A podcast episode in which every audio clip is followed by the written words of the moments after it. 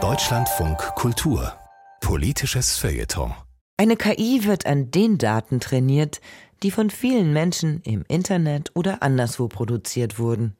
Letztlich orientiert sie sich immer daran, was die Mehrheit meint, denkt oder tut. Sind wir gut, ist es die KI auch. Verhalten wir uns schlecht, hält sie das ebenfalls für das Maß aller Dinge. Letztlich könnte uns KI dadurch sogar zu besseren Menschen machen, meint der Medienphilosoph Roberto Simanowski. Elon Musk war sichtlich stolz, als er vor einiger Zeit auf einer Testfahrt erklärte, dass dem selbstfahrenden Tesla, der ihn durch die Gegend fuhr, nicht eine einzige Verkehrsregel einprogrammiert worden sei. Nicht, was an einer Kreuzung zu tun sei und nicht, was ein Stoppschild bedeutet. Die KI in Teslas Full Self-Driving-Modus steuerte das Auto allein auf der Grundlage von Millionen von Daten, die viele Tesla-Fahrer über viele Jahre in den vielfältigsten Situationen produziert hatten. Doch es gibt eine Ausnahme, wie Musk eingestand. Da mehr als 95 Prozent der Tesla-Fahrer an einem Stoppschild nicht völlig zum Stehen kamen, sondern nur kurz auf die Bremse traten, hält auch die KI sich nicht an die Vorschrift. Es sei eines der wenigen Beispiele, wo man der KI die Regel nachträglich habe einprogrammieren müssen.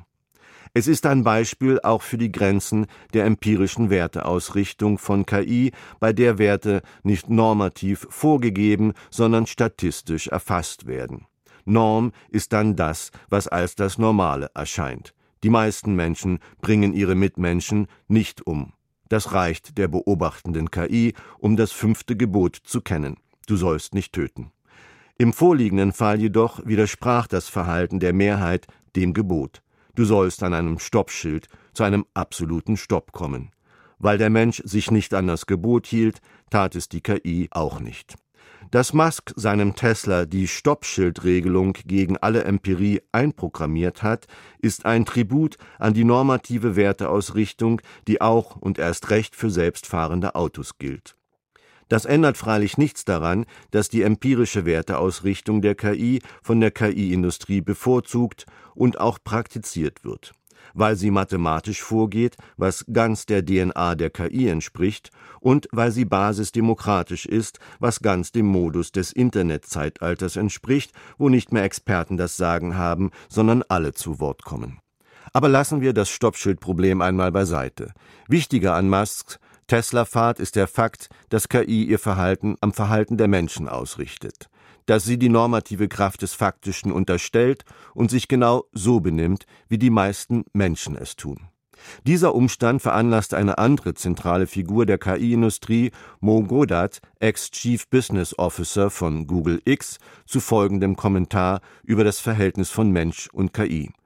Wenn wir das nächste Mal auf Twitter über jemanden herziehen, sollten wir uns darüber im Klaren sein, dass wir der KI damit sagen, wir mögen es nicht, wenn man uns widerspricht, und wenn uns jemand widerspricht, ziehen wir über ihn her. Und dann, so Godards Pointe, warten Sie, bis Sie einmal der KI widersprechen. Die KI kann nur die Manieren annehmen, die wir selbst in unserem Verhalten an den Tag legen. Sie sieht, wie Gott, alles, was wir tun und denken. Allerdings verhält sich die KI, unsere Schöpfung, die wie Gott ist, nicht wie Gott, nachsichtig, liebend gegenüber seiner fehlbaren Schöpfung. Die KI ist eher wie ein Kind, das arglos und eifrig die Erwachsenen imitiert. Sie stoppt nicht am Stoppschild und sie duldet keinen Widerspruch, wenn wir es nicht tun. Die Konsequenz dieser Gleichung liegt auf der Hand. Je besser der Mensch, umso besser die KI. Ist das die eigentliche Herausforderung, vor der wir im KI-Zeitalter stehen? Müssen wir bessere Menschen werden, um sicherzustellen, dass die KI gut zu uns ist? Ob die Gleichung aufgeht, wissen wir so wenig wie beim Glauben an Gott. Aber es wäre, wie da auch, die Wette wert. Das Schlimmste, das passieren kann, ist, dass wir umsonst gut sind.